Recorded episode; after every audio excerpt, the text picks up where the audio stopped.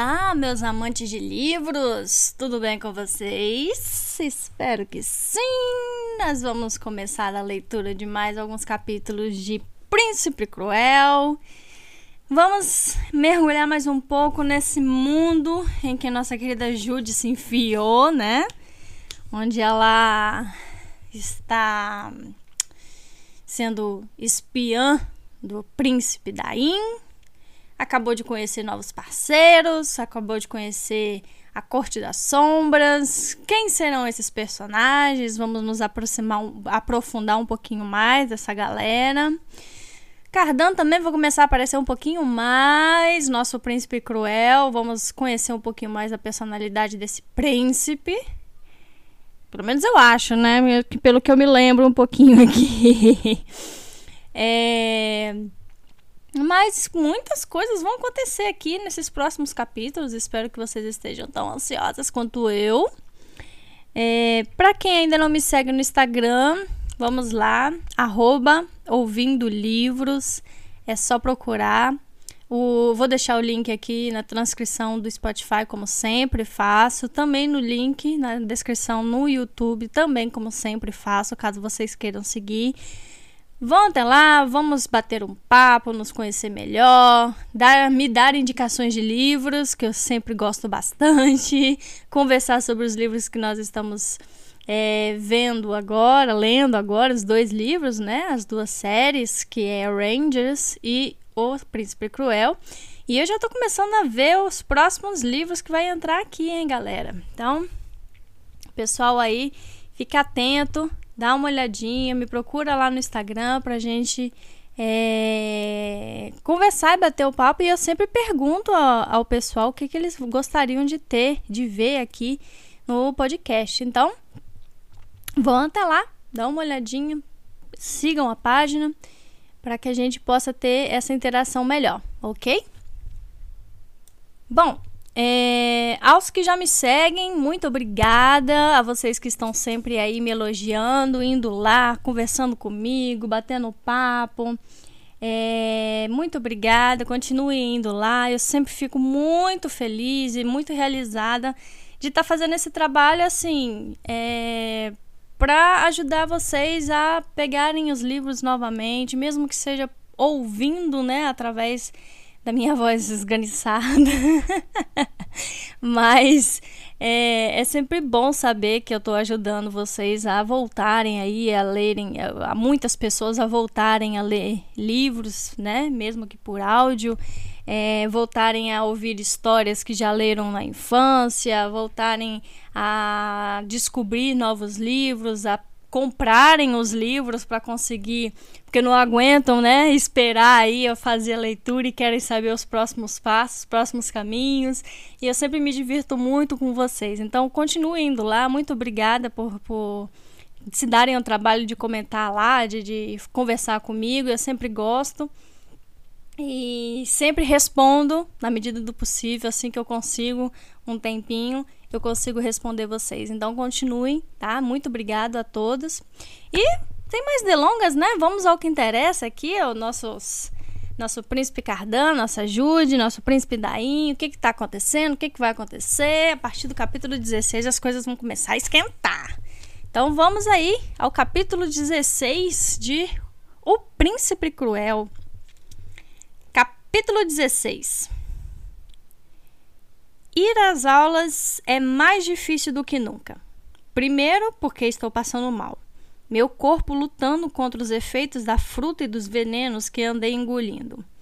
Além disso, estou exausta por ter treinado com Madoc e com a corte das sombras de Daim. Madoc me dá charadas. Doze cavaleiros goblins têm que invadir uma fortaleza com nove nobres destreinados para defendê-la e pede minha resposta toda noite depois do jantar. Barata me manda praticar minha circulação por multidões de cortesãos sem ser notada. Ouve conversa sem parecer interessada. E Bomba me ensina a encontrar os pontos fracos de uma construção, o ponto de pressão de um corpo. Já Fantasma me ensina a me pendurar em vigas, a não ser vista, a preparar um disparo com uma besta, afirmar minhas mãos trêmulas e assim por diante. Sou enviada em mais duas missões para conseguir informações. Primeiro, roubo uma carta da mesa de um cavaleiro no palácio endereçada a Elohim. Na segunda vez, uso roupas de uma noiva fada e percorro uma festa até os aposentos particulares da linda Tarakadam, uma das consortes do príncipe Balequim,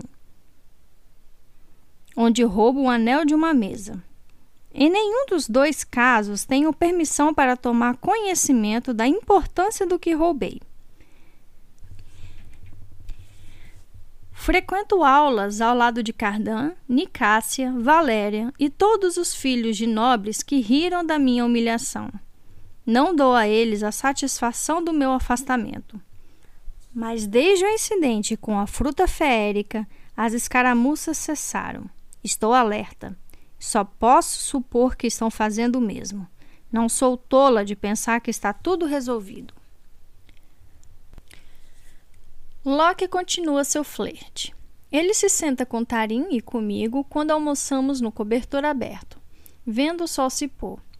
Às vezes me acompanha até em casa pelo bosque, parando para me beijar perto de um aglomerado de abetos pouco antes da propriedade de Madoc. Só espero que ele não sinta o amargor do veneno nos meus lábios. Não entendo muito bem por que ele gosta de mim, mas é empolgante receber afeição. Tarin não parece entender também. Ela olha para Loki com desconfiança. Talvez, como tenha me mostrado preocupada com seu amor misterioso, seja adequado ela parecer igualmente preocupada com o meu. Está se divertindo? Ouvi Nicásia perguntar certa vez a Loki quando ele se juntou ao grupo para uma aula. Cardan não vai perdoar você pelo que anda fazendo com ela. Faço uma pausa, incapaz de passar sem tentar ouvir a resposta. Mas Loki sorri. Hum. Ele está com mais raiva por ter me escolhido em vez de escolhê-lo ou por eu ter escolhido uma mortal em vez de você? Levo um susto sem saber se ouvi direito. Ela está prestes a responder quando me vê. Sorri sarcasticamente. Ratinha, diz ela. Não acredite na língua doce dele. Barata daria um chilique se visse como disfarcei mal. Não fiz nada do que ele me ensinou. Nem me escondi, nem me misturei à multidão para não ser notada. Pelo menos ninguém desconfiaria dos meus novos conhecimentos sobre espionagem. E Cardan, perdoou você? Pergunto a ela, satisfeita por sua expressão abalada.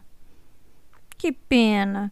Eu soube que o favoritismo de um príncipe é uma coisa importante. Que necessidade tem eu de príncipes? pergunta ela. Minha mãe é rainha. Tem tanta coisa que eu poderia dizer sobre a mãe dela, a rainha Olag, que está planejando um envenenamento, mas mordo a língua. Na verdade, mordo com tanta força que acabo não dizendo nada. Simplesmente vou andando até onde Tarim está sentada, com um sorrisinho satisfeito no rosto. Mais algumas semanas se passam, até faltarem apenas dias para a coroação. Estou tão cansada que adormeço toda vez que encosto a cabeça em algum lugar. Chego até mesmo a dormir na torre durante uma demonstração de invocação de mariposas. O sussurro das asas me embala.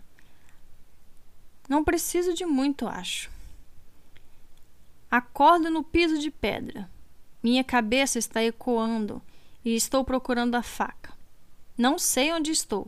Por um momento acho que devo ter caído.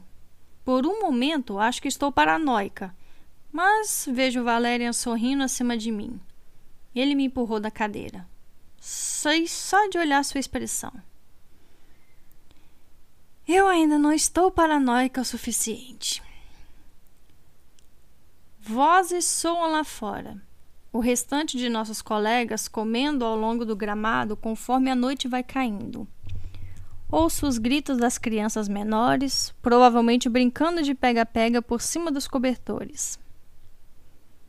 Onde Tarim está?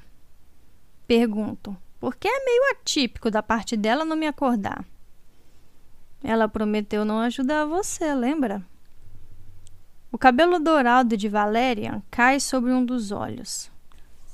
Como sempre, ele está todo vestido de vermelho, um tom tão escuro que pode parecer preto a primeiro olhar.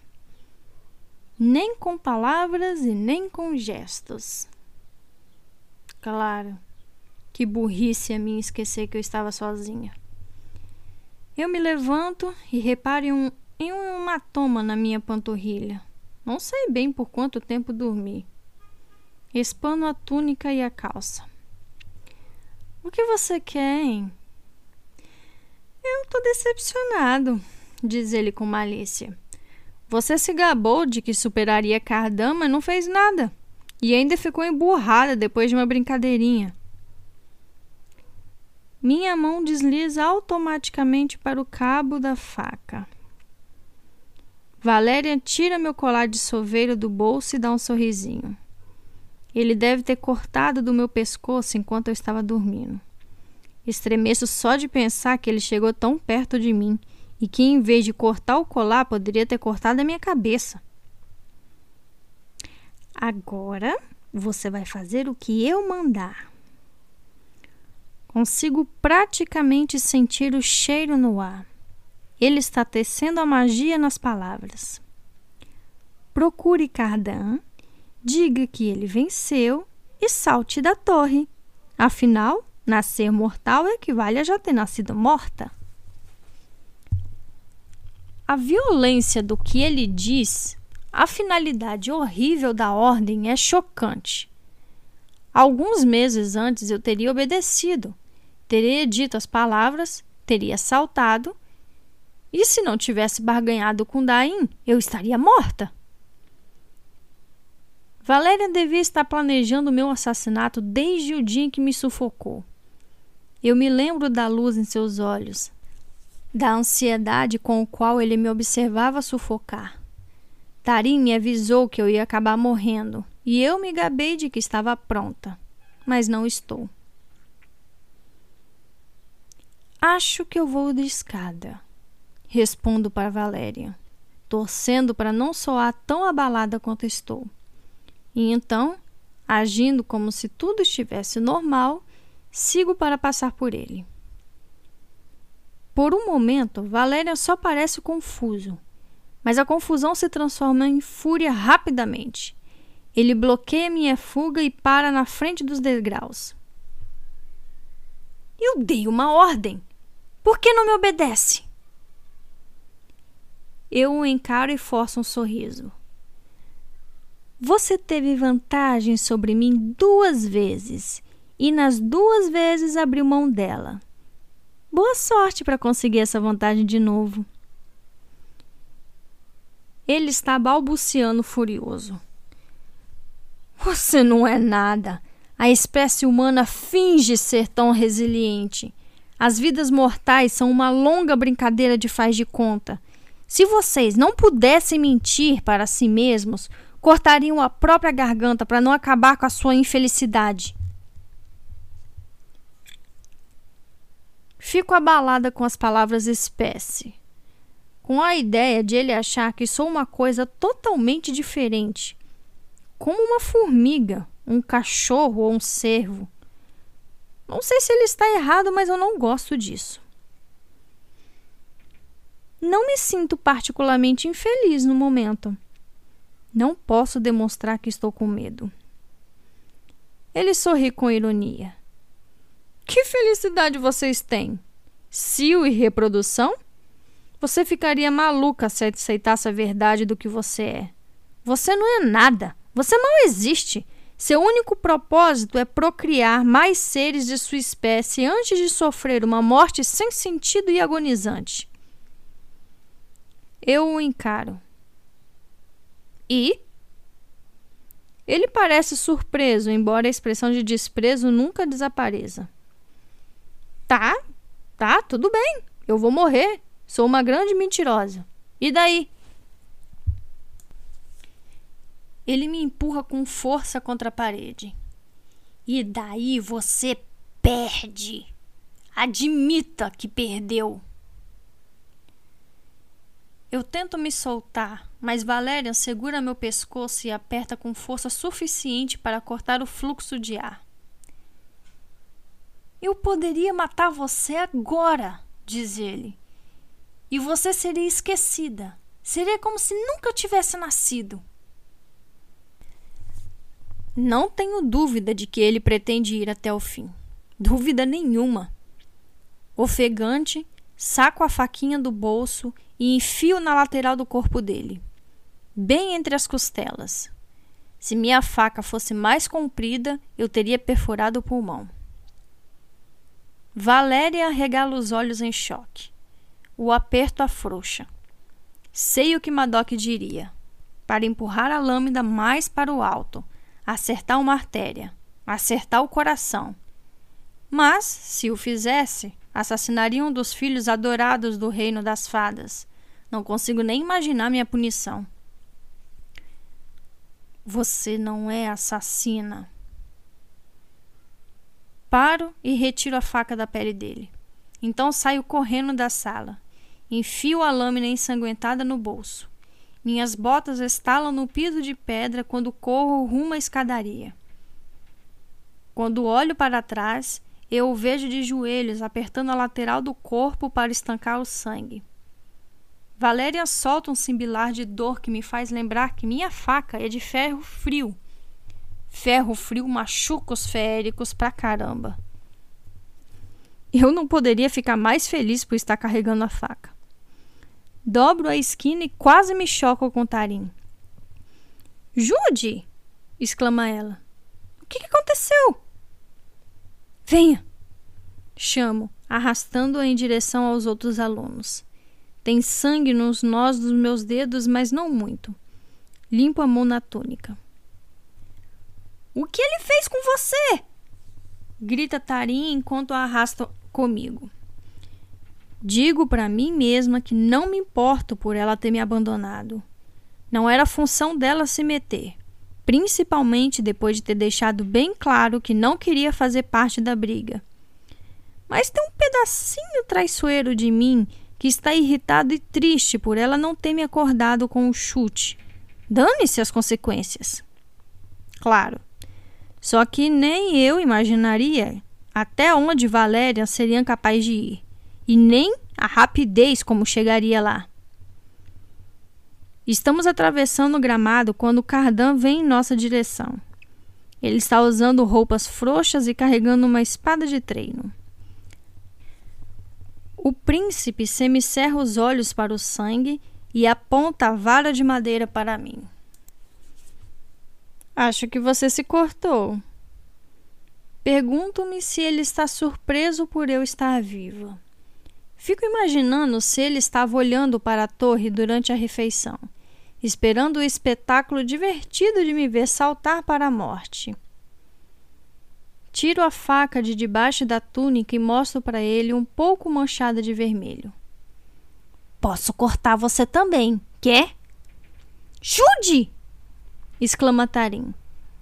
Ela está chocada pelo meu comportamento e deveria estar mesmo. Meu comportamento é chocante. Ah, vai embora, diz Cardan para ela, lançando-a a mão para dispensá-la. Pare de nos entediar. Parim dá um passo para trás. Estou surpresa também. Isso é parte do jogo? Sua lâmina suja e seus hábitos ainda mais sujos significam alguma coisa?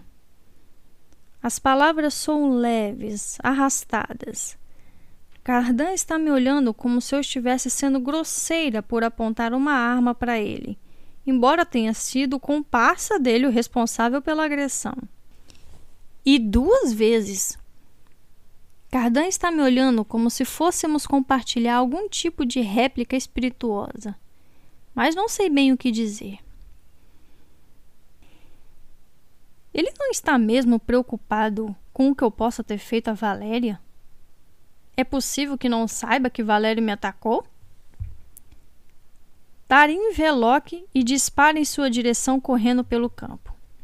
Eles conversam por um momento e Tarim se afasta. Cardan nota que reparei, então funga, como se meu cheiro o ofendesse. Loki vem em nossa direção, todos os membros relaxados e olhos brilhantes. Acena para mim. Por um momento eu me sinto quase a salvo. Fico imensamente agradecida a Terim por tê-lo enviado. Fico imensamente agradecido a Loki por ter vindo em meu socorro. Você acha que eu não o mereço? Digo para Cardan. Ele abre um sorriso lento, como a lua se enfiando sobre as ondas do lago. Ah, não. Eu acho que vocês são perfeitos um para o outro. Alguns instantes depois, Loki está com um braço em volta dos meus ombros e diz: Venha, vamos sair daqui. E sem nem olhar para trás, nós saímos. Seguimos pela floresta torta, onde todas as árvores são inclinadas na mesma direção como se sopradas por um vento forte desde que eram mudinhas. Paro para colher algumas amoras sobre os caules espinhosos dos arbustos, crescendo entre elas. Tenho que soprar formigas de cada uma antes de botá-las na boca. Ofereço uma amora para Loki, mas ele recusa. Então, em resumo, Valéria tentou me matar, explico concluindo minha história. E eu esfaqueei. Seus olhos de raposa estão grudados em mim. Você esfaqueou Valéria? Então, pode ser que eu esteja encrencada. Respiro fundo. Ele balança a cabeça. Valéria não vai contar a ninguém que foi subjugado por uma garota mortal. E Cardan? Não vai ficar decepcionado porque seu plano não deu certo? Eu olho para o mar, visível entre os troncos das árvores. Parece se esticar eternamente no horizonte. Ah, eu duvido que ele soubesse, diz Loki e sorri antes da minha surpresa. Ah, ele gostaria de fazer você acreditar que é nosso líder, mas é assim. Nicásia gosta de poder eu gosto de drama. Valéria gosta de violência. Cardan pode nos fornecer os três, ou, pelo menos, nos fornecer pretexto para os três. Drama. Repito. Eu gosto que as coisas aconteçam, que histórias se desdobrem. E, se não consigo encontrar alguma história boa o suficiente, eu invento uma. Ele parece um vigarista nesse momento. Sei que você ouviu Nicásia falando sobre o que havia entre nós e ele. Ela estava com Cardan, mas só ao trocá-lo por mim foi que conseguiu ganhar algum poder sobre ele. Pondero por um momento e, enquanto isso, percebo que não estamos fazendo o caminho de sempre para a casa de Madoc. Loki está me levando para outro lugar. Aonde estamos indo? Para minha propriedade, diz ele com um sorriso, feliz de ter sido pego. Não fica longe. Acho que você vai gostar do labirinto de cercas vivas. Eu nunca fui a nenhuma propriedade deles além da maçã Hollow. No mundo humano, sempre estávamos no jardim dos vizinhos, brincando, nadando e pulando, mas as regras aqui não são nada parecidas. A maioria das crianças na corte do grande rei é da realeza, enviada de cortes menores para obter influências com os príncipes e princesas, e por isso elas não têm tempo para outras coisas. Claro que, no mundo mortal, existem lugares como quintais. Aqui há florestas e mares, pedras e labirintos, flores que ficam vermelhas só quando conseguem sangue fresco. Não gosto muito da ideia de me perder deliberadamente em um labirinto de cercas vivas. mas sorriu como se não houvesse nada mais prazeroso. Não quero decepcioná-lo. Vai haver uma reunião mais tarde, continua Locke. Você devia ficar. Prometo que será divertido. Ao ouvir isso, sinto um aperto no estômago. Duvido que ele esteja dando uma festa sem os amigos. Isso parece burrice. Comento para evitar uma recusa aberta ao convite. Seu pai não gosta que você fique fora até mais tarde? Locke me olha com pena. Sei que ele está tentando fazer com que eu me sinta infantil, quando sabe perfeitamente bem por que eu não deveria ir. Mas, embora eu tenha consciência de sua manipulação, funciona perfeitamente. A propriedade de Locke é mais modesta do que a de Madoc e menos fortificada. Torres altas cobertas de telhas de cascas de árvores se erguem entre as árvores. A era e a madressilva sinuosas que sobem pelas laterais deixam as estruturas verdes e folhosas. Nossa, uau! Digo, eu já havia passado por ali e visto as torres ao longe, mas jamais soube que era, quem era o dono do local. É lindo. Ele me lança um sorriso breve. Vamos entrar. Apesar de haver uma porta dupla enorme na frente, ele me leva até uma portinha lateral que dá diretamente na cozinha. Tem pão fresco na bancada, junto a maçãs, groselhas e um queijo macio.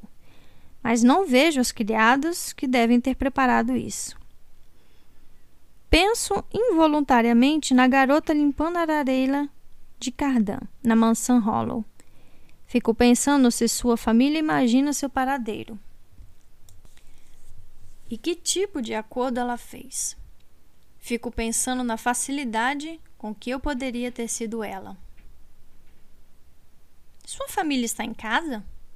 Pergunto, afastando o pensamento. Não tenho ninguém, responde ele. Meu pai era selvagem demais para a corte. Ele gostava das florestas escuras e primitivas bem mais do que das intrigas da minha mãe. Ele foi embora e ela morreu. Agora só sobrou eu. Que horrível! Lamento. E solitário. Ele descarta minhas palavras. Eu soube da história dos seus pais. Uma tragédia adequada a uma balada. Foi há muito tempo atrás. A última coisa sobre a qual quero falar é Madoc e o assassinato. O que aconteceu com sua mãe? Ele fez um gesto despretensioso. Bom, ela se envolveu com o grande rei. Nesta corte, isso basta. Foi gerado um filho, filho dele, eu acho, e alguém não queria que nascesse. Foi Cogumelo Amanita. Embora ele tenha começado o discurso com um tom leve, o desfecho foi bem mais pesado. Cogumelo Amanita. Penso na carta da rainha Larga que encontrei na casa de Balequim. Tento me convencer de que o bilhete não podia fazer referência ao envenenamento da mãe de Locke, que Balequim não tinha motivos para isso, se Daim já era o herdeiro escolhido para o grande rei. Porém, por mais que eu tente me convencer, não consigo parar de pensar na possibilidade pavorosa de haver um dedinho da mãe de Nicásia na morte da mãe de Locke. Eu não devia ter perguntado. Foi grosseria minha. Nós somos filhos da tragédia, meu amor. Ele balança a cabeça e sorri. Não era assim que eu pretendia começar. Eu pretendia lhe oferecer vinho, frutas e queijo. Pretendia dizer que seu cabelo é lindo como fumaça em espiral, que seus olhos são da mesma cor de uma noz. Imaginei que poderia compor uma ode sobre isso mas não sou muito bom com odds. Dou uma gargalhada e ele leva a mão ao peito, como se ferido por minha crueldade. Antes de mostrar o labirinto, Quero mostrar outra coisa. O quê? Quero saber, curiosa. Ele segura minha mão. Venha, diz brincalhão, me guiando pela casa. Subimos por uma escada espiral e subimos e subimos e subimos. Fico tonta.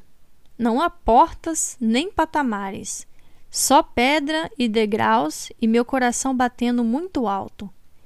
Só os sorrisos tortos dele e os olhos cor de amba. Tento não tropeçar ou escorregar na subida. Tento não desacelerar por mais tonta que me sinta. Penso em Valéria, salte da torre. Continuo subindo e sorvendo o ar em breves lufadas. Você não é nada, você mal existe. Quando chegamos ao topo, há uma portinha. Tem metade da nossa altura. Eu me encosto na parede, esperando o equilíbrio voltar, e vejo Loki virar a maçaneta prateada e elaborada.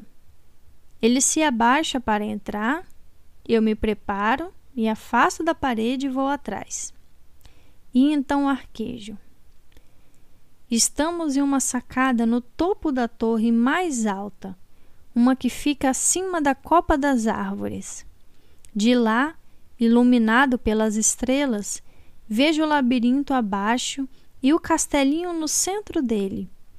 Consigo ver as partes altas do palácio de Elfham e da propriedade de Madoc e da mansão Hallow de Balequim. Consigo ver o mar que envolve a ilha e além, as luzes fortes de cidades humanas através da neblina sempre presente. Eu nunca olhei diretamente do nosso mundo para a deles. Loki coloca a mão nas minhas costas, entre minhas omoplatas. À noite, o mundo humano parece cheio de estrelas cadentes. Eu me jogo contra o toque, ignoro o horror da subida e tento não ficar muito perto da beirada. Você já foi lá? Ele assente. Minha mãe me levou quando eu era criança. Disse que nosso mundo ficaria estagnado sem o seu. Quero dizer para ele que não é o meu, que eu mal compreendo, mas sei que Locke está tentando dizer. E a correção faria parecer que não entendi. A atitude de sua mãe é gentil, bem mais gentil do que a maioria das visões do mundo mortal. Ela devia ser uma pessoa boa. Ele se vira para mim e me beija lentamente. Seus lábios são macios e o hálito tépido. Sinto-me tão distante do meu coração quanto as luzes da cidade ao longe. Minha mão se apoia na murada. Quando o braço dele envolve minha cintura, aperto a beirada com força para me agarrar ao que está acontecendo, para me convencer de que estou mesmo aqui e de que este momento, acima de tudo, é real. Ele se afasta. Você é muito bonita, diz. Nunca fiquei tão feliz como agora por saber que eles não conseguem mentir. Isso é incrível. Comento, olhando para baixo. Tudo parece tão pequeno, feito um tabuleiro de estratégia. Ele ri como se eu não pudesse estar falando sério. Você passa muito tempo no escritório do seu pai, não é? O suficiente, digo. O suficiente para conhecer minhas chances contra Cardan, contra Valéria e Nicásia. E contra você. Ele segura minha mão. Cardan é um tolo.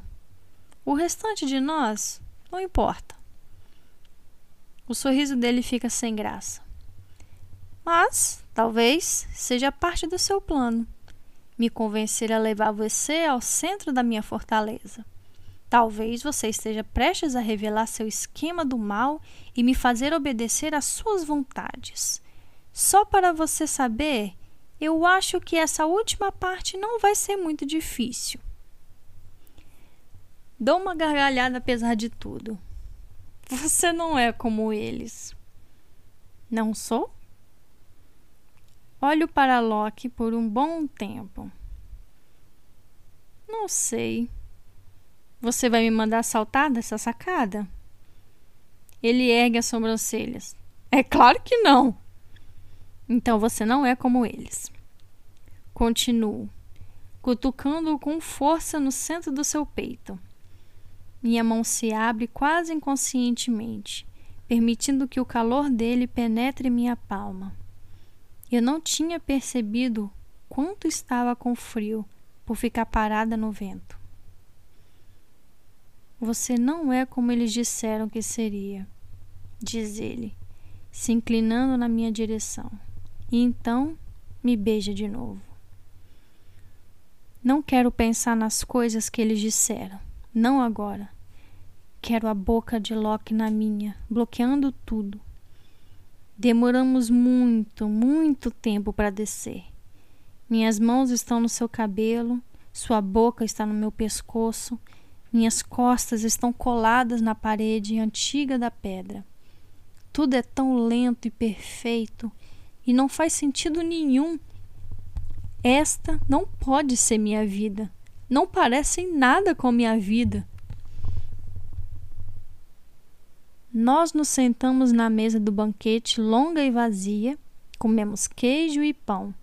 Tomamos vinho verde com gosto de ervas em cálices enormes que Loki pegou no fundo de um armário. Estão tão cobertos de poeiras que ele precisou lavar duas vezes antes de podermos usá-los. Quando terminamos, ele me encosta na mesa, me ergue para que eu fique sentada no tampo e nossos corpos se grudam. É emocionante e apavorante como tanta coisa no reino das fadas. Não sei se beijo bem. Minha boca é desajeitada, sou tímida. Quero puxá-lo e afastá-lo ao mesmo tempo. Féricos não têm muitos tabus em relação ao pudor, mas eu tenho. Tenho medo de meu corpo mortal estar fedendo a suor e decomposição, a medo. Não sei onde colocar as mãos com que força apertar, até onde cravar as unhas no ombro dele. E embora eu saiba o que vem depois do beijo, embora eu entenda o que significa as mãos dele subindo pela minha panturrilha machucada até minha coxa, não faço ideia de como esconder minha inexperiência. Ele recua para me olhar e tento manter o pânico longe dos olhos. Fique essa noite, murmura. Por um momento, acho que ele quer dizer com ele, tipo, com ele, e meu coração acelera com uma combinação de desejo e medo. Mas logo me lembro de que vai haver uma festa, e é para isso que ele está me pedindo para ficar. Os servos invisíveis, onde quer que estejam, deve estar preparando o local. Em pouco tempo, Valéria, meu quase assassino, pode estar dançando no jardim. Bom, talvez não dançando. Ele provavelmente vai ficar encostado rigidamente em alguma parede, uma bebida na mão, ataduras em volta das costelas e um novo plano para me matar. Isso se não forem novas ordens de Cardan para me matar. Olha, seus amigos não vão gostar. Falo, descendo da mesa. Eles vão ficar bêbados rápido demais para notar. Você não pode passar a vida trancada no quartel embelezada de Madoc. Ele dá um sorriso que tem um objetivo claro de me encantar. Até que funciona.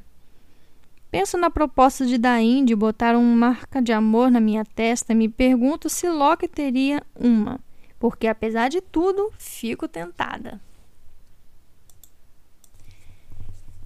Olha, eu não estou com roupa adequada. Lembro, indicando a túnica manchada com o sangue de Valéria. Ele me olha da cabeça aos pés por mais tempo do que uma inspeção dos trajes pede. Consigo arrumar um vestido? consigo arrumar qualquer coisa que você queira. Você me perguntou sobre Cardan, Valéria e Nicásia. Venha vê-los fora da escola. Venha vê-los fazer papel de bobo, de tolos e se rebaixando como bêbados. Veja a vulnerabilidade deles, as rachaduras na armadura. Você tem que conhecê-los para vencê-los, certo? Não digo que vai passar a gostar deles. Você não precisa gostar deles. Eu gosto de você, declaro.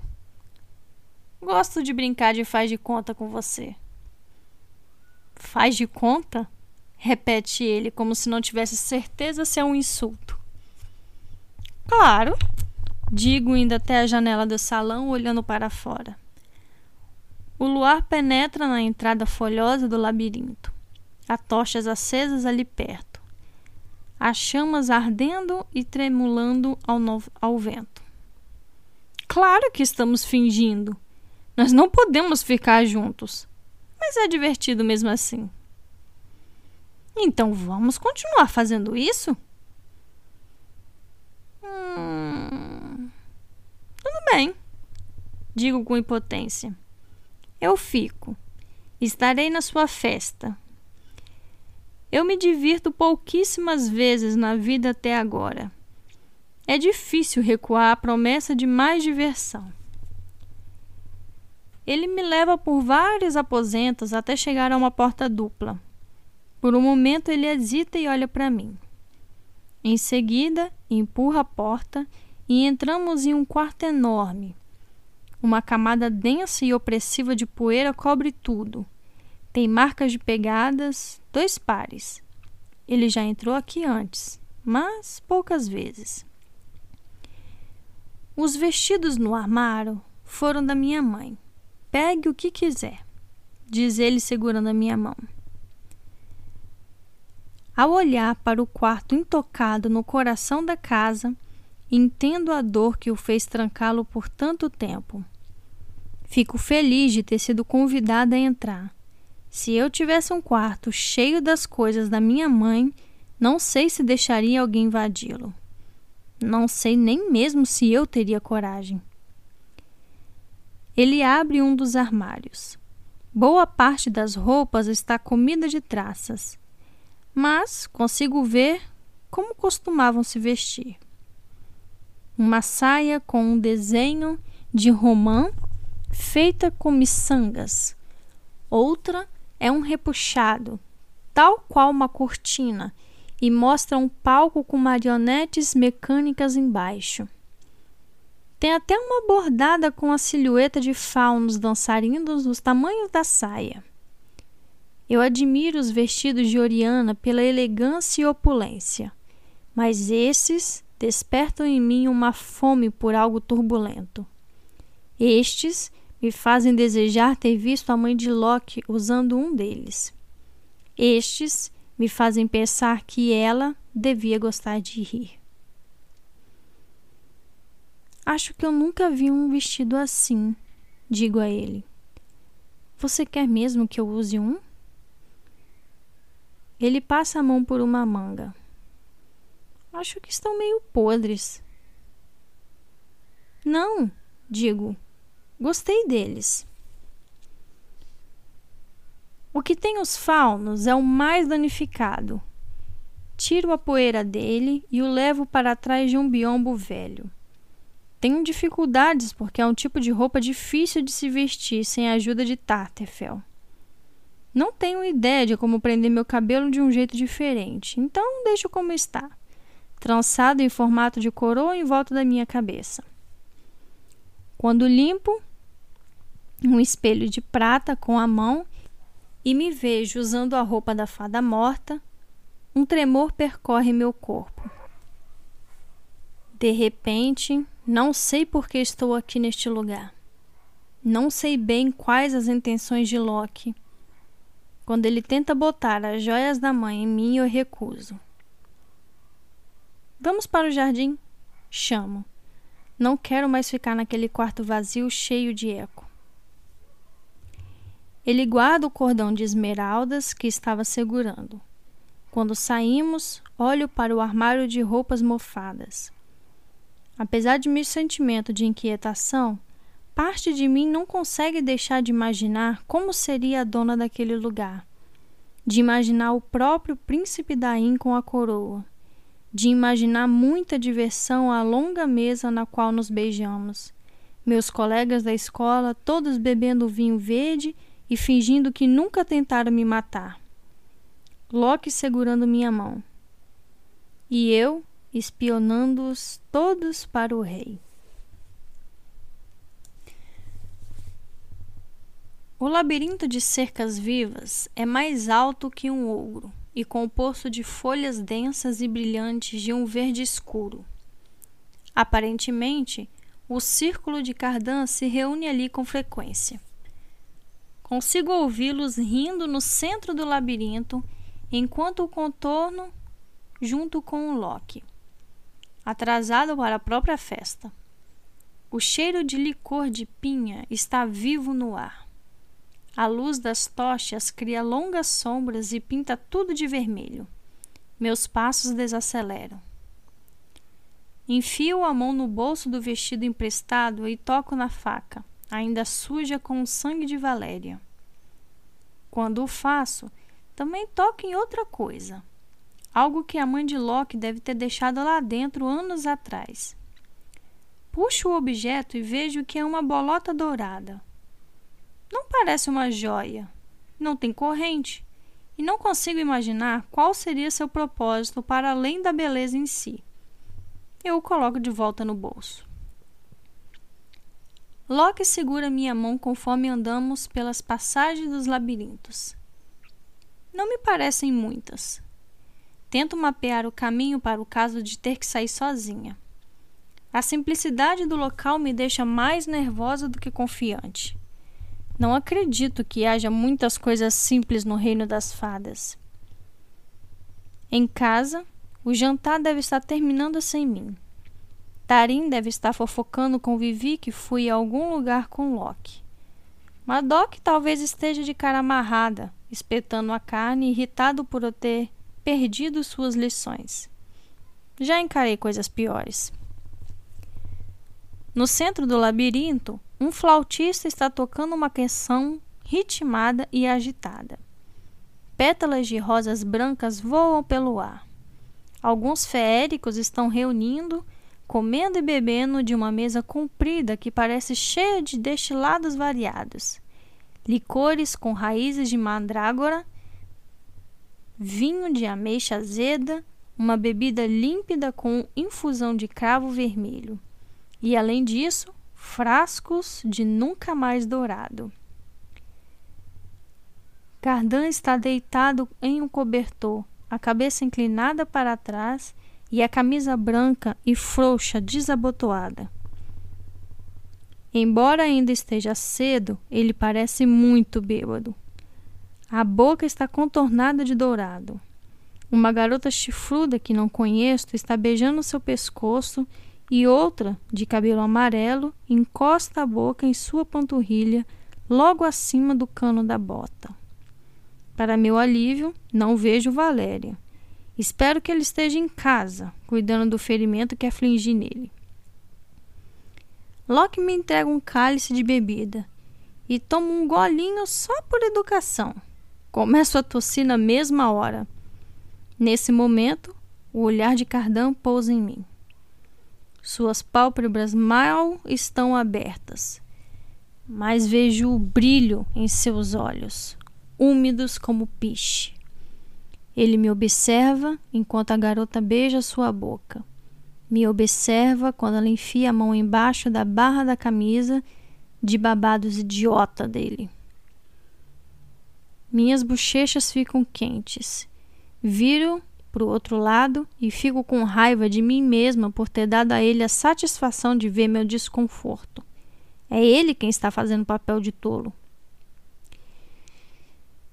Estou vendo que um integrante do Círculo das Minhocas decidiu nos agraciar com a sua presença hoje. Diz Nicássia se aproximando de nós com um vestido de todas as cores do pôr do sol. Ela me encara. Mas qual deles? Aquela de quem você não gosta. Respondo, ignorando a alfinetada.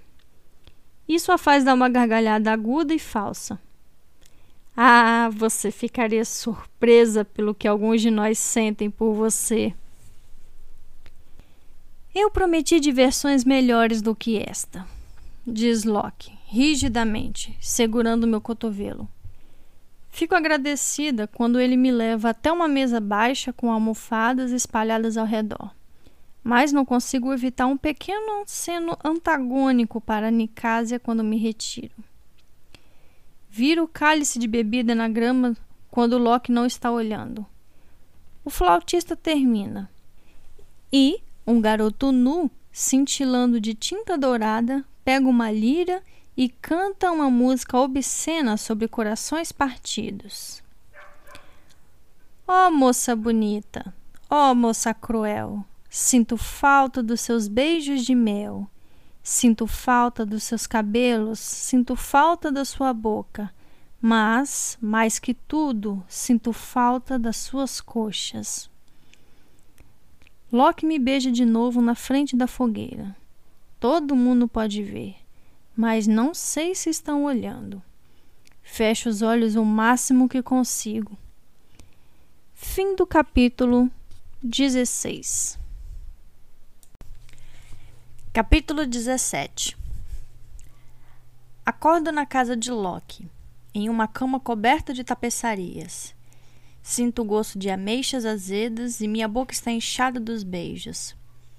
Loki está ao meu lado, os olhos fechados, ainda com roupa da festa. Paro no meio do ato de me erguer para observá-lo. As orelhas pontudas e o cabelo de pelo de raposa a maciez da boca, os membros longos espalhados no sono. A cabeça dele está apoiada no pulso, coberto pela camisa. À noite, volta em uma lembrança fugaz. Houve danças e uma perseguição no labirinto.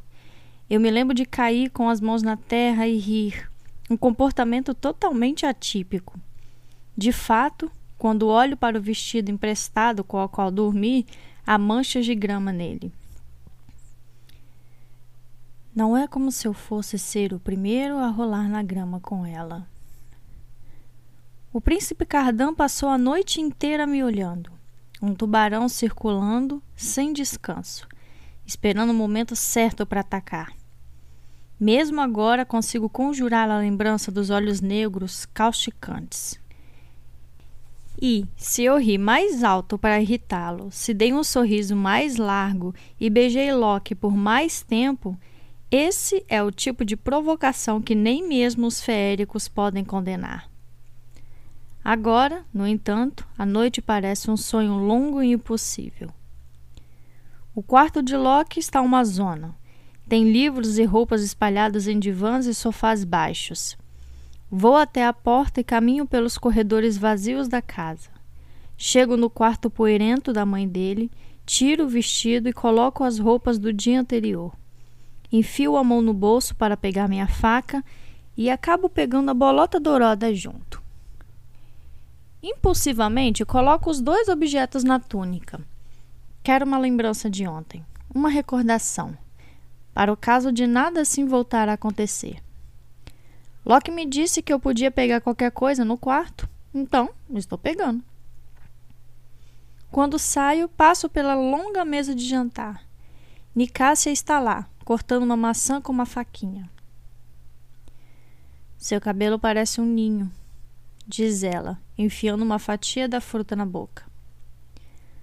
Olho para um prato de prata na parede que mostra só uma imagem distorcida e borrada de mim. Mesmo assim, vejo que ela está certa. Tem uma auréola castanha em volta da minha cabeça. Então, desfaço a trança e penteio o cabelo com os dedos. Loki está dormindo. Aviso. Supondo que ela esteja aguardando para vê-lo. Espero pela sensação gostosa de ter algum tipo de vantagem sobre Nicásia, considerando que vim do quarto dele. Mas, na verdade, só sinto um certo pânico. Não sei fazer isso. Não sei acordar na casa de um garoto e conversar com a ex dele. E o fato de ela também provavelmente me querer morta é estranhamente a única parte disso tudo que parece normal. Minha mãe e o irmão dela achavam que a gente ia se casar. Diz Nicássia parecendo estar falando com ar e não comigo. Seria uma aliança útil. Coloque? Ela me olha com irritação. Minha pergunta parece arrancá-la brevemente dos seus desvaneios. Cardan e eu. Ele estraga as coisas. É disso que ele gosta. De estragar as coisas. Claro que Cardan gosta de estragar as coisas. Eu me pergunto como ela só foi capaz de perceber isso agora. Pensei que fosse algo que eles tivessem em comum. Eu a deixo com a maçã e as lembranças e volto para o palácio. Uma brisa fresca sopra nas árvores, balançando meus cabelos, soltos e trazendo cheiro de pinheiro. No céu, ouço o grito das gaivotas. Fico grata pela aula de hoje, feliz por ter uma desculpa para não ir para casa e ouvir o que quer que Oriana tenha a me dizer. A aula de hoje é na torre, o local de quem menos gosto. Subo os degraus e me acomodo. Estou atrasada, mas encontro lugar em um banco perto dos fundos. Tarim está sentada do outro lado. Ela me olha uma vez e ergue as sobrancelhas. Cardan está ao seu lado, usando veludo verde com bordados dourados, formando espinhos de pontas azuis. Ele se reclina no banco os dedos longos tamborilando com inquietação na lateral. Olhar para ele me deixa igualmente inquieta. Pelo menos Valéria não apareceu. Não é sensato esperar que ele nunca mais volte, mas pelo menos tem o dia de hoje. Uma nova professora, uma cavaleira chamada Camara, está falando sobre regras de herança, provavelmente por causa da coroação iminente. A coroação que também vai marcar minha subida ao poder. Quando o príncipe Daim for o grande rei, seus espiões poderão correr pelas sombras de Elfirran só com o próprio Daim para nos chamar a atenção. Em algumas cortes inferiores, o assassino de um rei ou de uma rainha pode ficar com o trono, diz Dulcamara. Ela conta que faz parte das cortes dos cupins, que ainda não se juntou ao estandarte de Eldred. Embora não esteja usando armadura, ela está parada como se estivesse acostumada com o peso de uma. E foi por isso que a rainha Mab negociou com os félicos selvagens para criarem a coroa que o rei Eldred usa, que só pode ser passada para os descendentes dela. Seria complicado obtê-la à força. Ela dá um sorriso malicioso. Se Cardan tentasse atrapalhar essa aula, provavelmente seria comido vivo, e a professora ainda quebraria seus ossos para chupar o tutano. Os filhos dos nobres olham para Dulcamara com desconforto. Há boatos de que Lord Roiben, o rei dela, está planejando se juntar ao novo grande rei, levando consigo sua grande corte, uma que tem resistido às forças de Madoc há anos. A junção de Roiben à grande corte de Elfirhan é amplamente considerado um golpe de mestre da diplomacia negociada pelo príncipe Daim contra a vontade de Madoc. Acho que ela veio para a coroação. O que acontece se não houver mais filhos na linhagem Grenbiar? Larkspur, um dos mais jovens entre nós, pergunta. O sorriso de Dulcamara fica mais gentil. Quando há menos de dois descendentes, um para usar a coroa e outro para colocá-la no governante, a grande coroa e seu poder se desfazem. Toda Elfham fica livre de seus juramentos. E depois, quem sabe, talvez o novo governante faça uma nova coroa? Talvez vocês voltem a guerrear contra as cortes menores de Cele e Uncele. Talvez vocês se juntem aos nossos estandartes no Sudoeste. O sorriso deixa claro qual dessas opções ela prefere. Eu levanto a mão. Do Camara assente na minha direção. E se alguém tentar pegar a coroa? Cardan me olha. Quero fazer cara feia, mas não consigo esquecer a imagem dele esparramado no chão com aquelas garotas. Minhas bochechas queimam e eu baixo o olhar. Pergunta interessante, diz Dulcamara. A lenda diz que a coroa não permite que ela seja colocada na cabeça de ninguém que não seja herdeiro de Mabe. Mas a linhagem de Mabe é muito ampla. Se um par de descendentes tentar pegar a coroa, até pode acontecer. Mas a parte mais perigosa do golpe seria a seguinte: a coroa carrega uma maldição, em que, caso a pessoa que a use seja assassinada, o responsável pelo ato também morre. Penso no bilhete que encontrei na casa de Balequim, no cogumelo amanita. Penso em vulnerabilidade. Depois da aula, desço a escada com cuidado, me lembrando de quando desci correndo depois de esfaquear Valéria. Minha visão fica borrada e me sinto tonta por um momento, mas logo passa. Tarim se aproxima por trás de mim e praticamente me empurra para o bosque quando saímos. Primeiro de tudo, diz ela me puxando para uma área de samambaias. Apenas Tartefel sabe que você passou a noite fora de casa.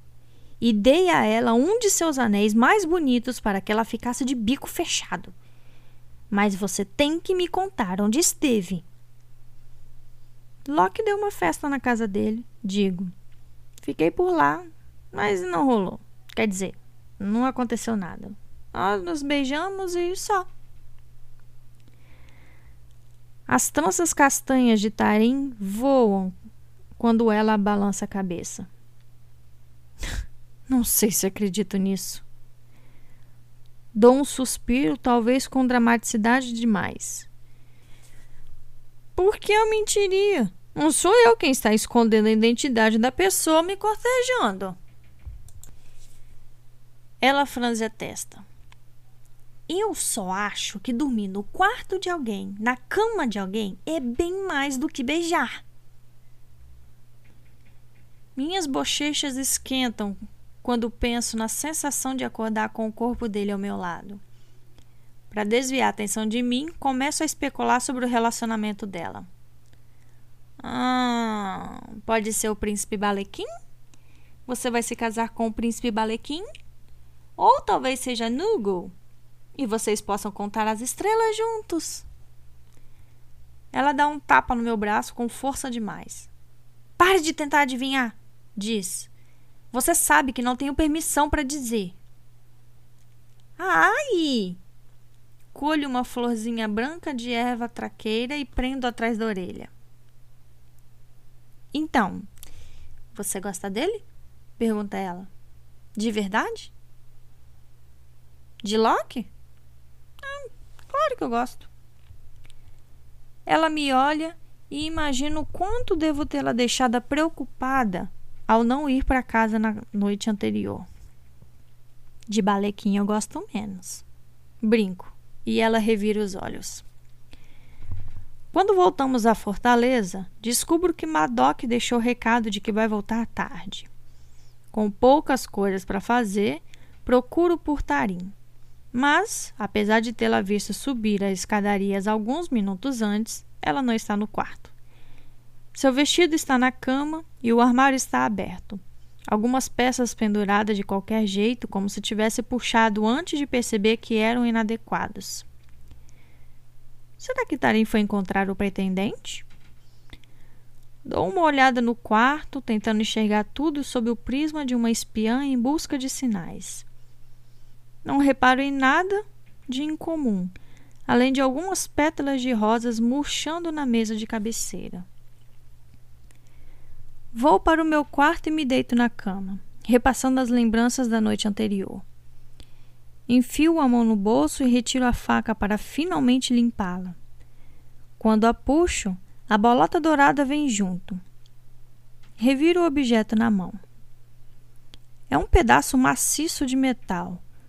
Um lindo objeto. Primeiro, acho que é só isso. Mas reparo que tem linhas pequenininhas nele. Linhas que parecem indicar partes móveis, como se fosse um quebra-cabeça. Não consigo soltar a parte de cima, por mais que tente. Não consigo fazer mais nada com a bolota. Estou prestes a desistir e jogá-la na penteadeira quando vislumbro um buraquinho. Tão pequeno a ponto de ser quase invisível, bem na parte inferior. Eu pulo da cama, reviro a penteadeira e procuro um alfinete. O que encontro tem uma pérola na ponta. Tento enfiar a ponta na bolota. Demora um momento, mas consigo empurrando além da resistência até sentir um clique e o objeto se abrir. Degraus mecanizados saem de um centro brilhante onde tem um pássaro dourado pequenininho. O bico se move e ele fala com uma vozinha esganiçada. Minha querida amiga, essas são as últimas palavras de Liriope. Tenho três pássaros dourados para espalhar, três tentativas para que um chegue às suas mãos. Meu estado já está muito além da capacidade de qualquer antídoto. E se você ouvir isso, deixo com você o peso dos meus segredos e o último desejo do meu coração. Proteja-o.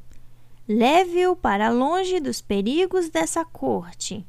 Faça com que ele fique em segurança e nunca, nunca conte a ele a verdade do que aconteceu comigo.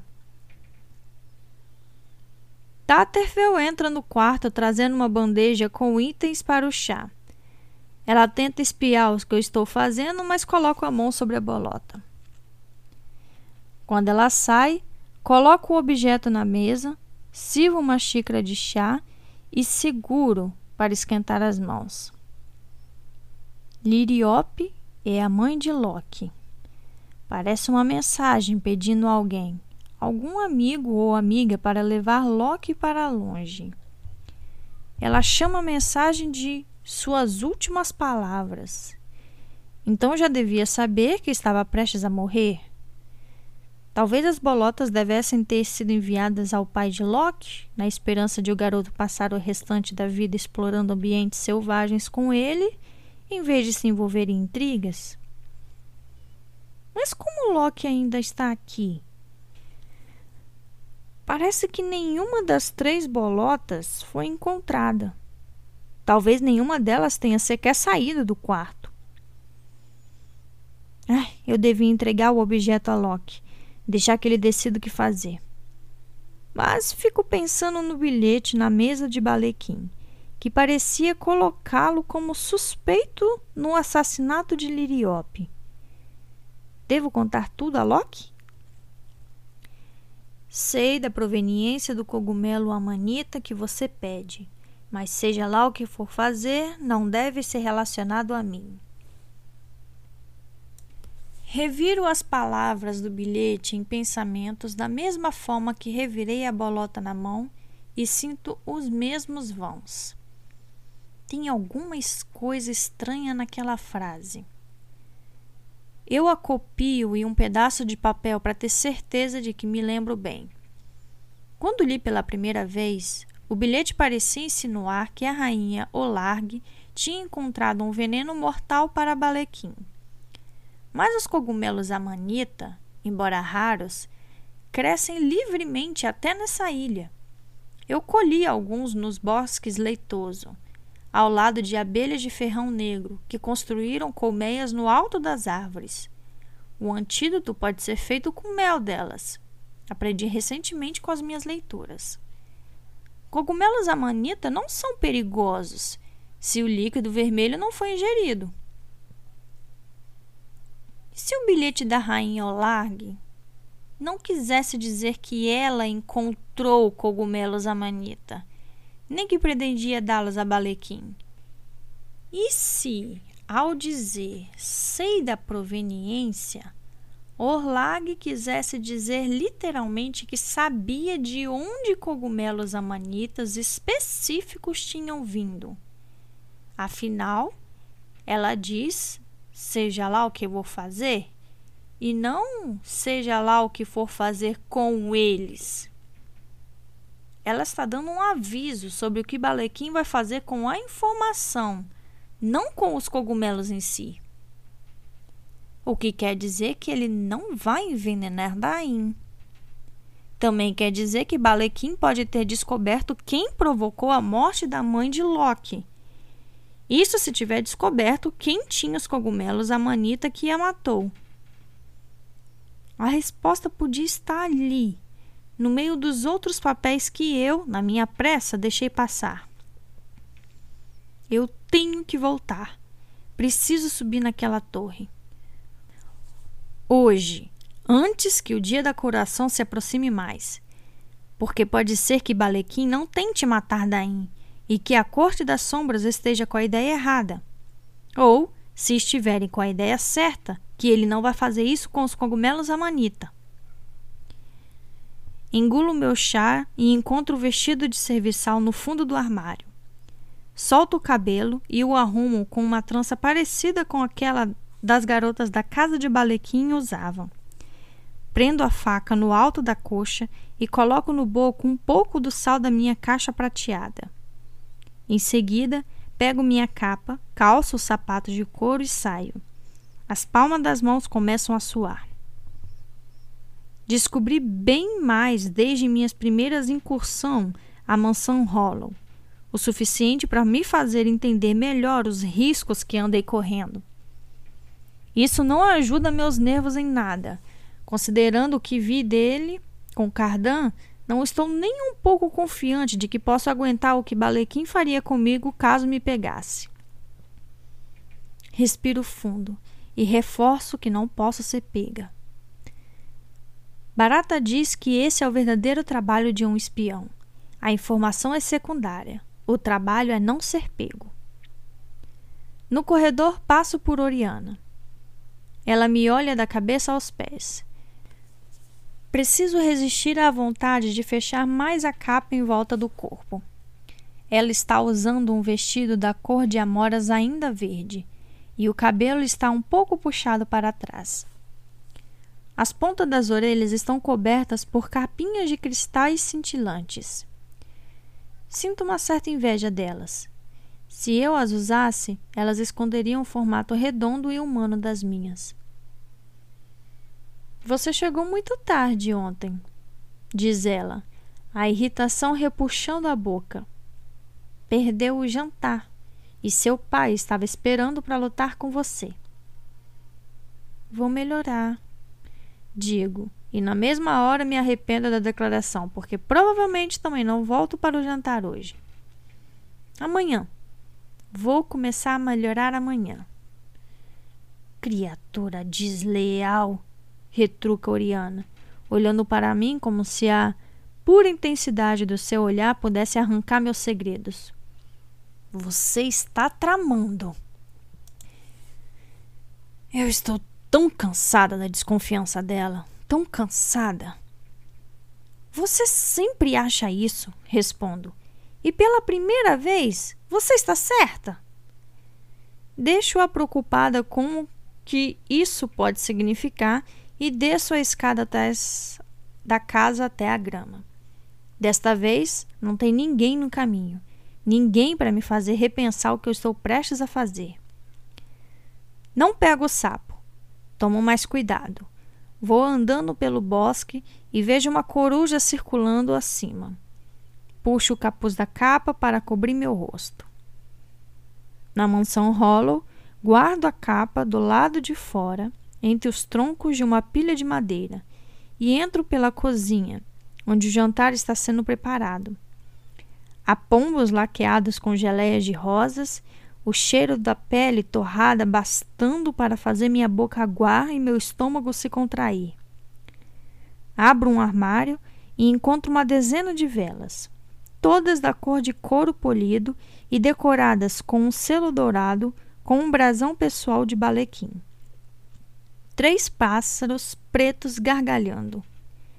Pego nove velas e, tentando me movimentar da maneira mais mecânica possível, carrego-as, passando pelos guardas. Um deles me olha de um jeito estranho. Tenho certeza de que tem algo de peculiar em mim. Mas ele já viu meu rosto e estou com os passos mais firmes do que da última vez. Pelo menos até ver Balequim descendo a escada. Ele lança um olhar na minha direção e preciso me esforçar para ficar de cabeça baixa e caminhar sem hesitação. Levo as velas para o aposento à minha frente, que é a biblioteca. Para meu imenso alívio, ele não parece me ver, mas meu coração está disparado e minha respiração arquejante. A serviçal que estava limpando a lareira no quarto de Cardan agora está colocando livros de volta nas estantes. Ela continua tal como me lembro. Os lábios rachados, magra demais e com os olhos machucados. Seus movimentos são lentos, como se o ar tivesse essa densidade da água. Em seu sonho drogado, sou tão desinteressante quanto a mobília e não ofereço nenhum perigo. Passo os olhos pelas prateleiras com impaciência, mas não vejo nada de útil. Preciso subir à torre, remexer na correspondência do príncipe Balequim e torcer para encontrar alguma coisa relacionada à mãe de Loki, ou a Dain, ou a coroação, alguma coisa que eu tenha deixado passar. Mas não posso fazer nada com o balequim na escada. Olho para a garota de novo. Fico pensando na vida dela aqui, no modo como ela sonha. Se um dia, por algum momento, ela já teve a oportunidade de fugir. Pelo menos, graças ao Guias, se Balequim me pegasse, Ficar presa aqui não seria meu destino. Fico à espera. Conto até mil enquanto empilho as velas em uma cadeira. Em seguida, olho para fora. Felizmente, Palequim sumiu. Rapidamente subo as escadas, prendendo a respiração quando passo pelo quarto de Cardan. Mas estou com sorte. A porta está fechada. Continuo subindo para o escritório de Balequim, reparo nas ervas em potes espalhadas pelo quarto, ervas que agora encaro com um novo olhar. Algumas são venenosas, mas a maioria é narcótica. Não vejo cogumelos amanitas em lugar nenhum. Vou até a mesa dele e limpo as mãos no tecido áspero do vestido, tentando não deixar rastros de suor, tentando memorizar a organização dos papéis. Há duas cartas de Madoc, mas parecem ser apenas sobre a posição dos cavaleiros na coroação. Outra parecem ser sobre encontros amorosos, festas e farras e divertimentos. Nada sobre cogumelos, amanita, nada sobre veneno. Nada sobre liriope e nem sobre assassinato. A única coisa que parece um pouco surpreendente são alguns versos um poema de amor na letra do Príncipe Daim, sobre uma mulher que permanece não identificada, exceto pelos cabelos de alvorecer e olhar estrelado. Pior, nada que encontro fala sobre um plano contra o príncipe Daim. Se Balequim vai assassinar o irmão, ele é inteligente o bastante para não deixar provas por aí. Até a carta sobre o cogumelo amanita sumiu.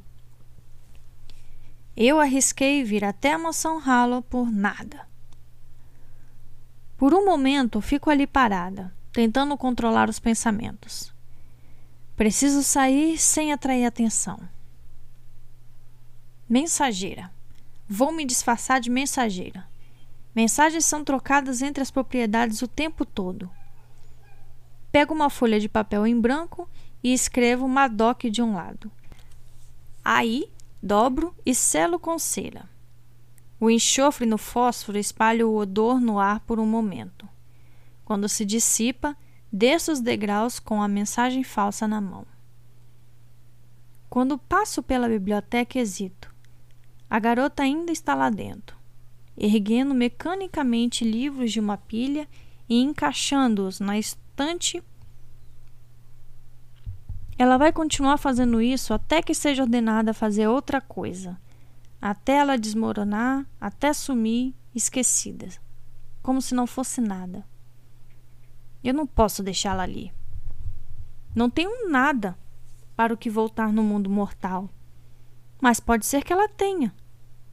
E sim, é uma traição à fé do príncipe Dain em mim.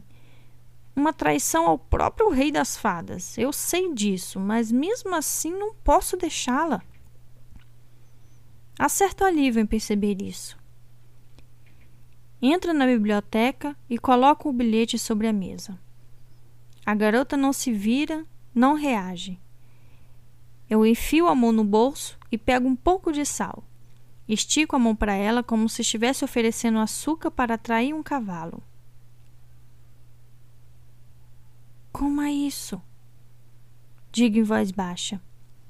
Ela se vira para mim, mas seu olhar não tem foco. Não tenho permissão, responde, a voz rouca por falta de uso. Nada de sal. Você não pode. Ponho a mão na sua boca, um pouco de sal caindo no chão, o resto apertado nos lábios da garota. Sou uma idiota, uma idiota impulsiva. Passo o braço em volta dela e a arrasto mais para dentro da biblioteca. Ela está alternando entre tentar gritar e tentar me morder. Fica arranhando o meu braço, as unhas afundando na minha pele. Eu a seguro ali contra a parede até ela relaxar, até a vontade de brigar sumir. Desculpe, sussurro enquanto a seguro. Estou improvisando. Não quero te machucar. Quero salvar você. Por favor, me deixe fazer isso. Deixe-me salvar você. Finalmente, ela fica parada. O suficiente para eu decidir arriscar afastar a mão. Ela está ofegante a respiração rápida, mas não grita, o que parece ser um bom sinal. Nós vamos sair daqui, digo para ela. Pode confiar em mim. Ela me olha sem entender. Só haja como se tudo estivesse normal. Eu a puxo para ficar de pé e percebo a impossibilidade do que estou pedindo. Os olhos da garota estão indo de um lado para o outro como os de um pônei louco, não sei quanto tempo teremos até ela surtar de vez. Ainda assim, não há mais o que fazer além de acompanhá-la para fora da mansão o mais rápido possível. Meto a cabeça pela porta do salão principal. Está vazio. Então eu arrasto à biblioteca. Ela está olhando ao redor como se estivesse vendo a escadaria pesada de madeira e a galeria acima pela primeira vez. Mas então me lembro de que larguei o bilhete falso em cima da mesa da biblioteca. Espere, peço. Eu tenho que voltar e. Ela faz um som de súplica e tenta me soltar. Eu a levo junto e pego a mensagem. Amasso o papel e enfio no bolso. Não serve para nada agora. Quando os guardas poderiam conectar o desaparecimento da serviçal à casa da pessoa que a sequestrou. Qual é seu nome? A garota balança a cabeça. Você tem que se lembrar. Insisto. É terrível que, em vez de ser solidária, eu esteja irritada. Anime-se, penso. Pare de sentir o que está sentindo. Vamos! Sophie, responde ela quase chorando. As lágrimas estão surgindo. Sinto-me cada vez pior por quanto serei cruel dali a alguns minutos. Você não pode chorar. Aviso com o máximo de rigidez possível, torcendo para que meu tom a assuste e faça com que ela preste atenção. Tento soar como uma doc, falar como se estivesse acostumada a obedecer em minhas ordens. Você não pode chorar. Vou estapear você se precisar. Ela se encolhe, mas fica em silêncio. Seca os seus olhos com as costas da mão. Tudo bem? Pergunto. Como Sophie não responde, concluo que não faz sentido continuar conversando. Sigo na direção da cozinha. Teremos que passar pelos guardas, não há outra saída. Ela abre uma imitação horrível de sorriso, mas pelo menos está ciente o bastante para isso. Mais preocupante é a maneira como ela não consegue parar de olhar para tudo. Conforme vão andando em direção aos guardas, a intensidade do seu olhar fica impossível de disfarçar. Eu improviso, tentando parecer recitar uma mensagem decorada sem inflexão das palavras. O príncipe Cardan diz que precisamos vê-lo agora. Um dos guardas se vira para o outro. O Alequim não vai gostar disso. Tento não reagir, mas é difícil. Só fico ali parado esperando. Se eles pularem em cima de nós, vou ter que matá-los. Muito bem, diz o primeiro guarda. Vão. Mas informem a Cardan que o irmão dele exige que vocês sejam trazidas de volta dessa vez. Não gosto disso. O segundo guarda olha para Sophie e seus olhos ficam arregalados. O que você está vendo? Consigo senti-la tremendo ao meu lado, o corpo todo. Preciso dizer alguma coisa rápido antes que ela responda por si. Lord Cardan nos mandou ser mais observadoras. Justifico, torcendo para que a confusão plausível de uma ordem ambígua ajude a explicar as atitudes dela. Em seguida, ando com Sophie pela cozinha passando pelos servos humanos que não estou salvando, ciente da futilidade de minhas ações. Ajudar apenas uma pessoa realmente faz diferença no equilíbrio geral da situação? Quando eu tiver poder, vou procurar um jeito de ajudar a todos. Digo mentalmente. E quando Daim estiver no poder, eu terei poder. Tomo o cuidado de fazer movimentos lentos. Só me permito respirar quando estamos do lado de fora. E no fim das contas, foi tarde demais. Cardan está vindo em nossa direção, em um cavalo alto e pintado de cinza. Atrás dele, uma garota em um palafré, Nincásia, também está vindo. Assim que entrar, os guardas perguntarão sobre nós duas. Assim que entrar, Cardan saberá que tem alguma coisa errada. Isso se ele não me flagrar e perceber ainda antes. Qual seria a punição por sequestrar uma serviçal de um príncipe? Não sei. Uma maldição, talvez, como se transformada num corvo? Ser forçada a voar para o norte e viver por sete vezes sete anos em um palácio de gelo? Ou pior, não haver maldição nenhuma apenas uma execução sumária. Reúno toda a minha força para não demonstrar e saio correndo. Não acho que conseguiria chegar à selva, ainda mais arrastando uma garota junto. Cardan nos alcançará facilmente. Pare de encarar! Sussurro para Sophie com mais rigidez do que pretendia. Olhe para os seus pés! Pare de me repreender! Responde ela, mas pelo menos não está chorando. Mantenho a cabeça baixa e, engaixando o braço dela no meu, caminho em direção ao bosque. De solaio, vejo Cardan descer da cela, o cabelo voando preto ao vento.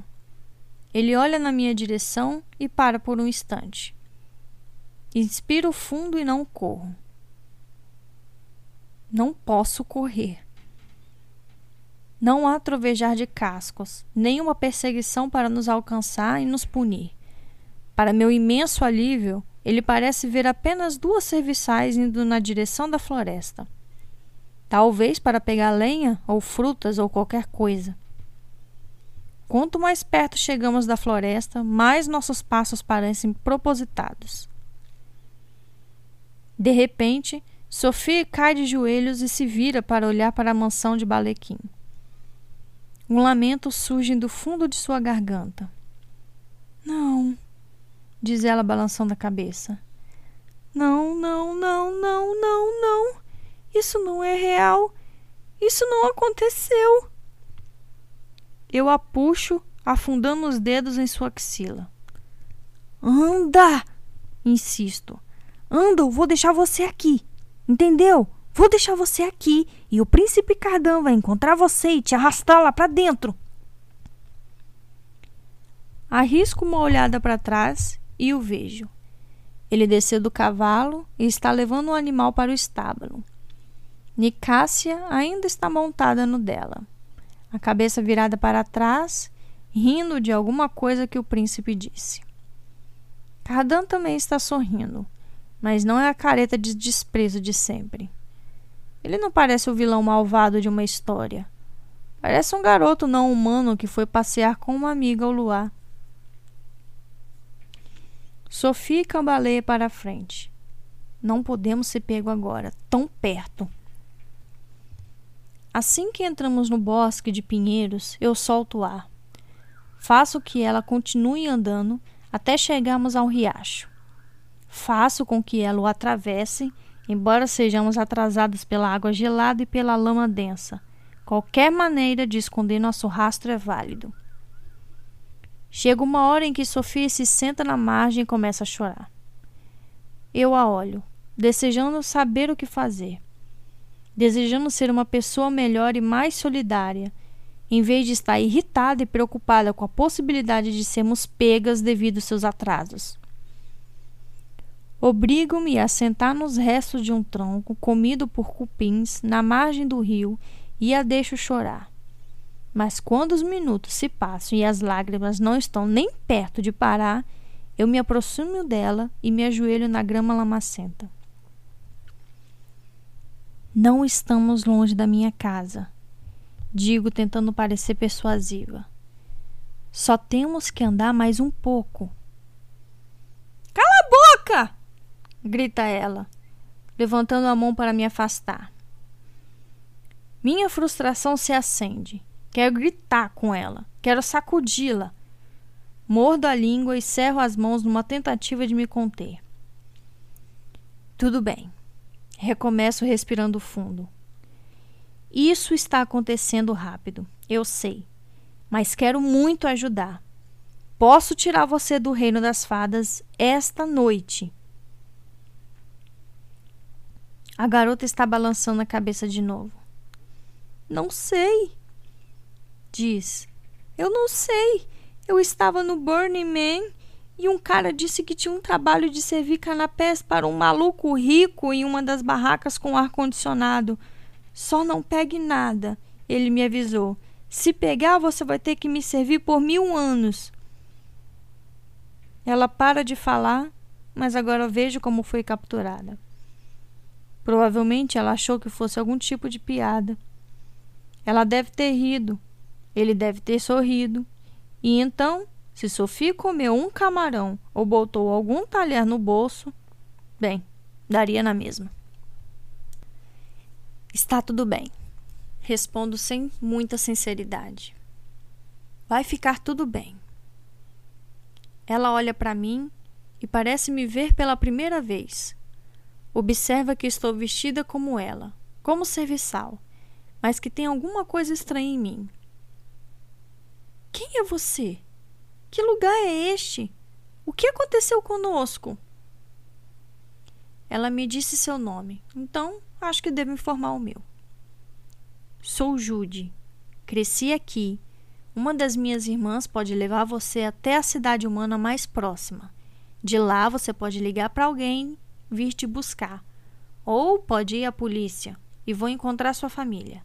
Essa situação está quase acabando.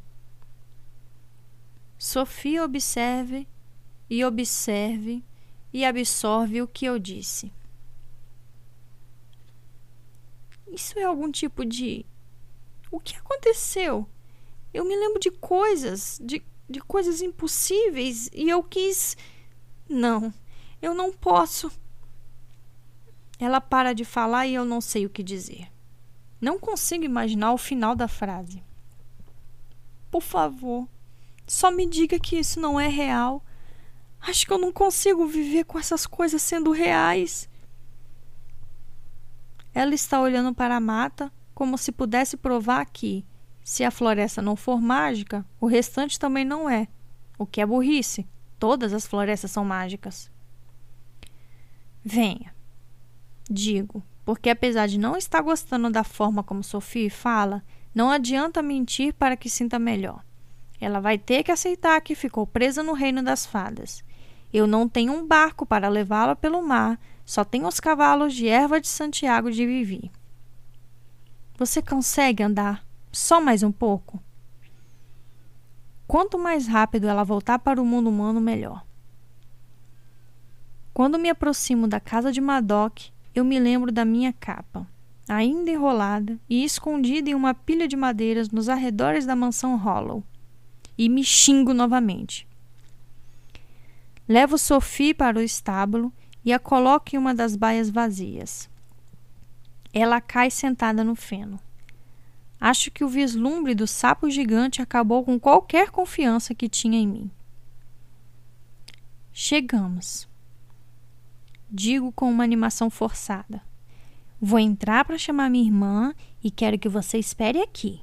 Promete? Ela me olha com uma expressão terrível. Não consigo fazer isso. Eu não consigo enfrentar isso. Você tem que conseguir. Minha voz sai mais ríspida do que eu pretendia. Ando até a casa e subo a escada o mais rápido que consigo torcendo para não esbarrar em ninguém no caminho. Abro a porta do quarto de Vivienne sem nem bater.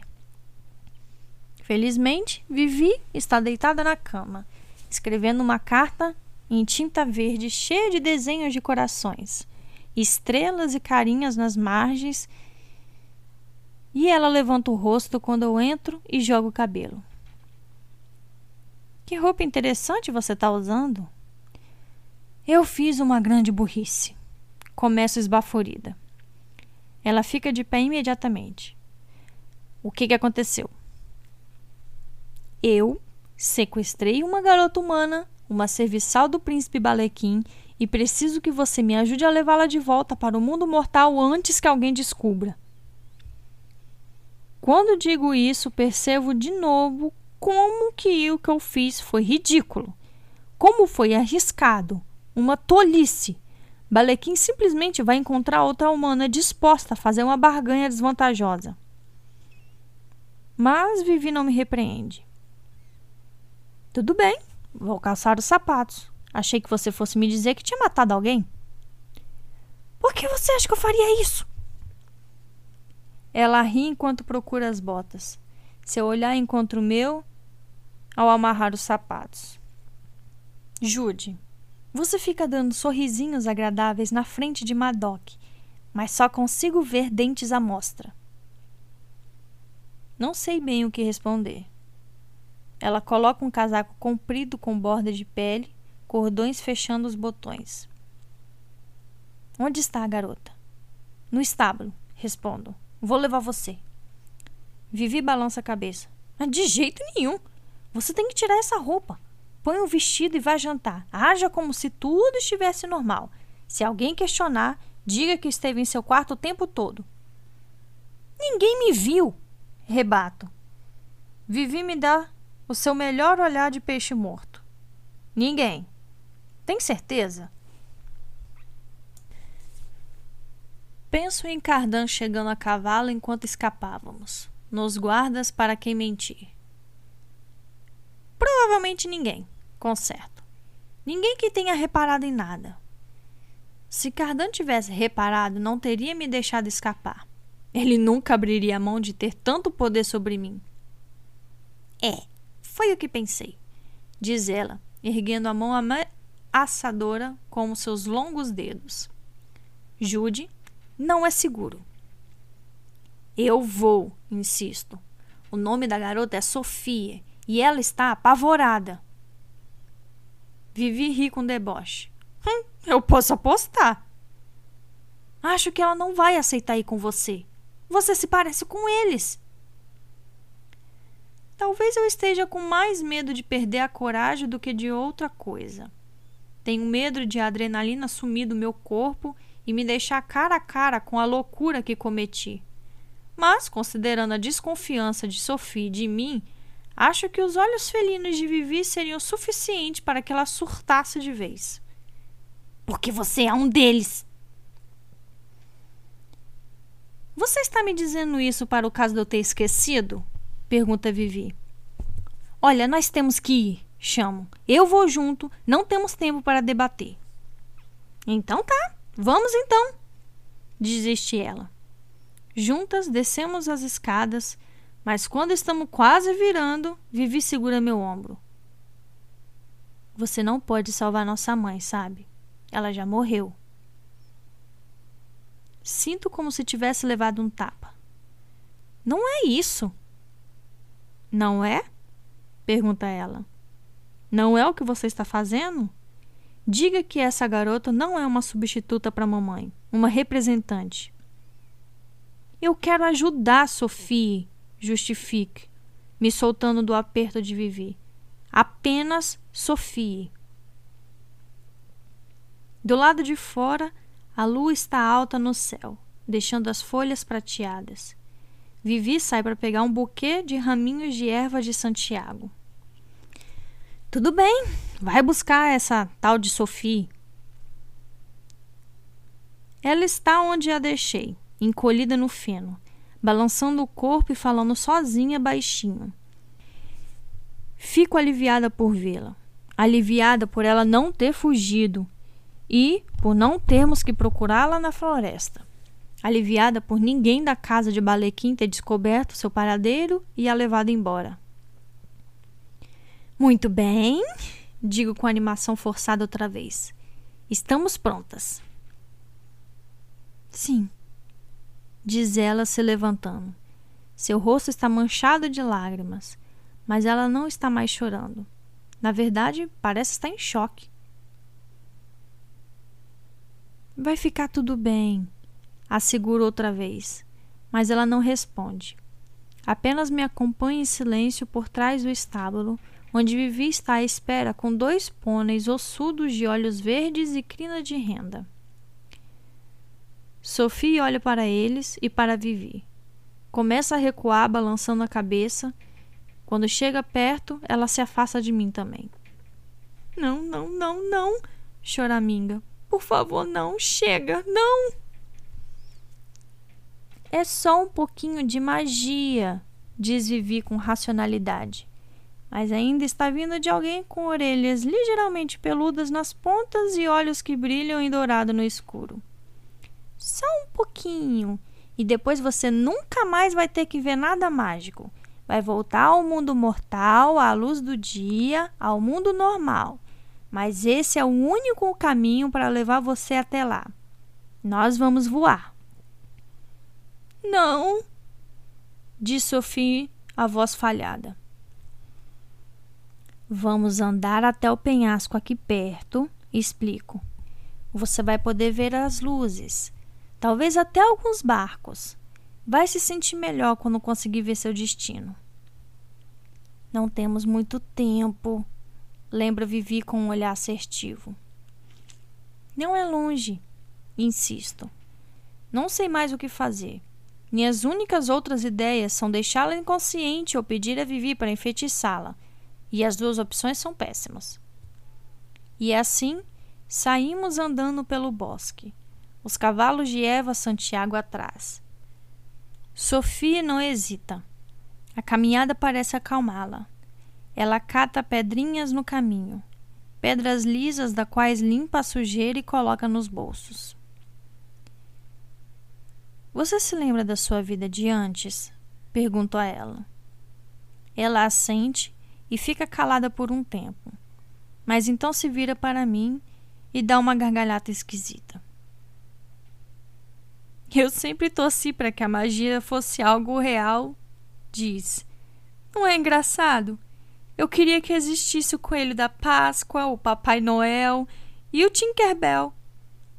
Eu me lembro da Tinkerbell, mas não quero. Eu não quero mais. Eu sei, afirmo. E sei mesmo. Desejei muitas coisas ao longo dos anos, mas meu primeiro desejo de verdade era que nada daquilo fosse real. Na beirada da água, Vivi sobe no cavalo e coloca Sophie na frente. Eu pulo nas costas do outro. A garota lança um olhar vacilante para a floresta e em seguida olha para mim. Ela não parece estar com medo. Parece estar começando a acreditar que o pior ficou para trás. Segure firme, ordena Vivi, e o cavalo dela pula do penhasco e levanta voo. O meu vai atrás. A euforia de voar me atinge. E sorrio com um prazer familiar. Abaixo de nós estão as ondas com espumas brancas, e à frente as luzes cintilantes das cidades mortais. Feito uma terra misteriosa sarapintada de estrelas. Olho para Sophie, torcendo para dar a ela um sorriso tranquilizador. Mas ela não está olhando para mim. Seus olhos estão fechados. E então, enquanto a observo, Sophie se inclina para o lado e solta a crina do cavalo e se permite cair. Vivi tenta segurá-la, mas é tarde demais. Ela está despencando silenciosamente pelo céu noturno rumo à escuridão espelhada do mar. Quando seu corpo bate, quase não faz barulho. Não consigo falar. Tudo parece ficar lento ao meu redor. Penso nos lábios rachados de Sophie, penso nela dizendo: Por favor, só me diga que isso não é real. Acho que não consigo viver com essas coisas sendo reais. Penso nas pedras que colocou no bolso. Eu não estava ouvindo. Eu não quis ouvi-la. Só quis salvá-la. E agora, por minha causa, Sofia está morta. Fim do capítulo 17. Uau! Eu tô até com dor nas costas, gente. Eu vou bater uma foto para vocês verem como que eu faço as gravações desses livros. É muito desconfortável. Ai. E os capítulos de Príncipe Cruel são muito longos, muito longos e muito cansativos de se gravar. Não pela história, mas pela posição que eu tenho que ficar para ler. Minhas costas dói e eu não posso parar. Ai, mas muito bem. O que, o que tivemos? O que tivemos? Tivemos Jude sendo atacada por Valerian e meu Deus do céu, se não fosse o Guess do príncipe Daim, nossa protagonista teria se jogado de uma torre. Pensa. Valerian realmente odeia essa garota. Ou será que foi ordem de Cardan? Mas, se vocês pararem para pensar, nosso amigo estranho, Loki, diz que Cardan provavelmente nem sabia disso. Então era coisa, sinceramente, de Valéria. E esse pega-pega de Loki com Jude, hein? Alguém mais acha esquisito ou só eu? Por favor, Alguém acha tão esquisito quanto eu? Do nada, simples assim, do nada, né? E Judy toma uma decisão que deu merda. Ela não devia mexer no que tava ali, né, gente? Vamos falar a verdade. Ela quis dar uma de heroína e cagou tudo. Judy ainda tem muito o que aprender. Ai, ai. Mas é daqui pra pior, tá, gente? Capítulo 18, então, tá massa. O 19, uh, vocês vão morrer. então, é, mais uma vez eu peço pra galera que não tá me seguindo no Instagram, irem para lá, me sigam no Instagram, o link está abaixo. Ou quem não quiser clicar no link, é só ir lá no Instagram, arroba ouvindo livros, que vocês vão me encontrar. Sigam a página, conversem comigo, deixem comentários, falem comigo. Vamos nos. Me dê indicações de livros. Gente, eu tô querendo indicações de livros românticos, por favor, porque eu estou numa coisa de distopia que eu não tô aguentando mais. É um atrás do outro que eu peguei para ler e eu não aguento mais ler distopia. Então, Se você tem um romance bem bacaninha para me indicar, por favor, me indiquem lá no grupo. Enfim, lá no grupo não, né? Lá no um, Instagram. Enfim, espero que vocês tenham gostado da leitura. Vão lá no Instagram, na postagem que eu vou fazer da, do capítulo lançado e me falem o que acharam desse capítulo. Me contem aí suas. É, o que vocês acham que vai acontecer nos próximos capítulos. Eu adoro rir de vocês, porque eu já sei o que vai acontecer e eu quero ver a cara de espantada de todo mundo. então, até o próximo episódio e tchau, tchau!